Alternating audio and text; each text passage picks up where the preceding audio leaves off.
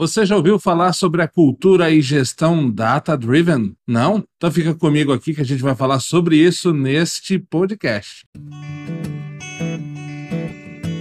Podcast Universidade Renasoft.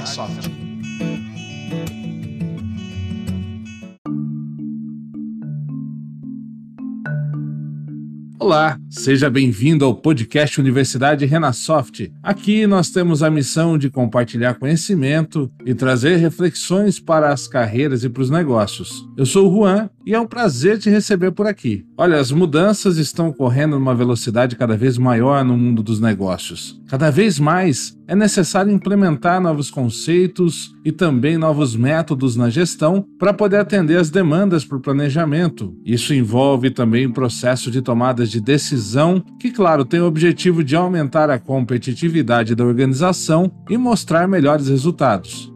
Atualmente, é possível coletar informações importantes de diversas formas dentro de uma organização, seja através da análise de volume de dados, com uso de Big Data ou BI, por exemplo, ou também através da presença de indicadores, que são os famosos KPIs, que demonstram então um quadro indicativo da saúde da empresa em um determinado momento.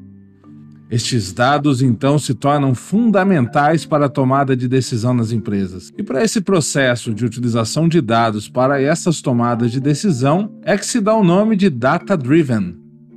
Utilizando este modelo, será possível ter mais certezas e não depender da intuição dos gestores ou também do dono da empresa, como ocorre aí nos modelos tradicionais. E claro, consequentemente, fará com que essas escolhas para a organização sejam mais efetivas por serem pautadas em dados reais.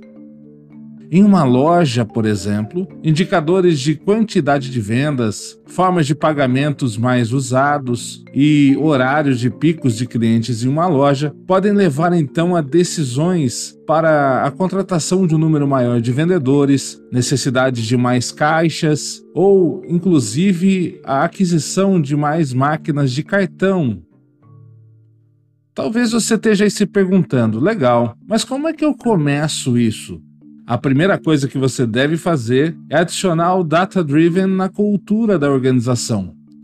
Obviamente, isso não é feito do dia para a noite. Você pode encontrar resistências nas pessoas que não querem renunciar às suas opiniões ou suas intuições em favor desses dados. Ou até mesmo, você deve encontrar pessoas que podem considerar a coleta de dados um tanto quanto trabalhosa. Para criar um ambiente propício para o fortalecimento dessa cultura, busque então capacitar os seus colaboradores para que esses estejam preparados e engajados. Se possível, invista em tecnologias que lhe permitam extrair dados relevantes dos seus processos empresariais, como por exemplo, utilizar um bom software ERP. É importante que essa cultura venha também com o apoio da cúpula da organização e que se demonstre os benefícios que uma tomada de decisão mais assertiva podem causar. Uma opção é você escolher uma área da empresa para aplicar um projeto piloto e assim você consegue consolidar a eficiência do modelo. Depois da cultura bem consolidada, é hora de determinar quais são os dados ou quais são os indicadores que serão importantes para a área que será analisada. Apenas com bons indicadores de performance e métricas, você poderá efetivamente ter uma visão clara dos caminhos a seguir e quais estratégias terão que ser adotadas. Nesse ponto aqui, uma boa visão de estatística e contextualização são necessários para que não sejam geradas informações falsas ou imprecisas. Caso isso aconteça, a consequência é catastrófica e levaria à tomada de decisões equivocadas. Vamos aqui a dar um, um, exemplo de talvez bons indicadores. Por exemplo, para uma loja online, vale considerar a análise de número de visitas no site e o volume de vendas realizadas. Com esses dados, pode ser possível identificar qual produto tem atraído mais visitas para o site e também analisar resultados de campanhas e promoções específicas.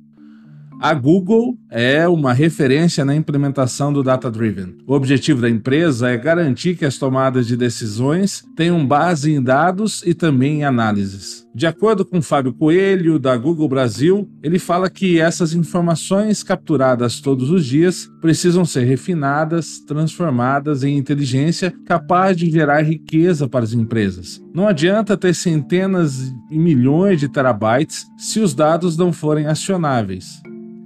Outro exemplo é a Amazon. O site de e-commerce geralmente usa dados para impulsionar os seus lucros e as vendas. Se você já fez alguma compra na Amazon, provavelmente recebeu uma recomendação de produto. Este é um exemplo de como tomar decisões em um negócio orientado a dados. A Amazon baseia suas recomendações no que os clientes compraram no passado, nos itens de seu carrinho de compras, nos itens que o cliente classificou ou revisou após a compra e também nos produtos que o cliente visualizou ao visitar aquele site. Creio que a gente vê esse mesmo modelo aplicado, por exemplo, na Netflix. Quando você assiste ali algum filme, novas recomendações de novos filmes baseados naquele que você assistiu vêm para a tua tela. Fica claro, então, que ter uma gestão data-driven é conseguir transformar o volume de informações geradas no seu negócio em inteligência, estratégia e riqueza para o negócio. Através dela, você poderá reduzir custos, aumentar sua capacidade de predição, isso é, capacidade de definir objetivos e ganhos futuros, reduzir riscos, melhorar as estratégias, otimizar os processos e tomar decisões cada vez mais confiáveis. Bom, espero que você tenha gostado aí da gestão Data Driven. Obrigado pela sua companhia nessa edição do nosso podcast. Muito sucesso, até o próximo encontro. Um abraço, até mais.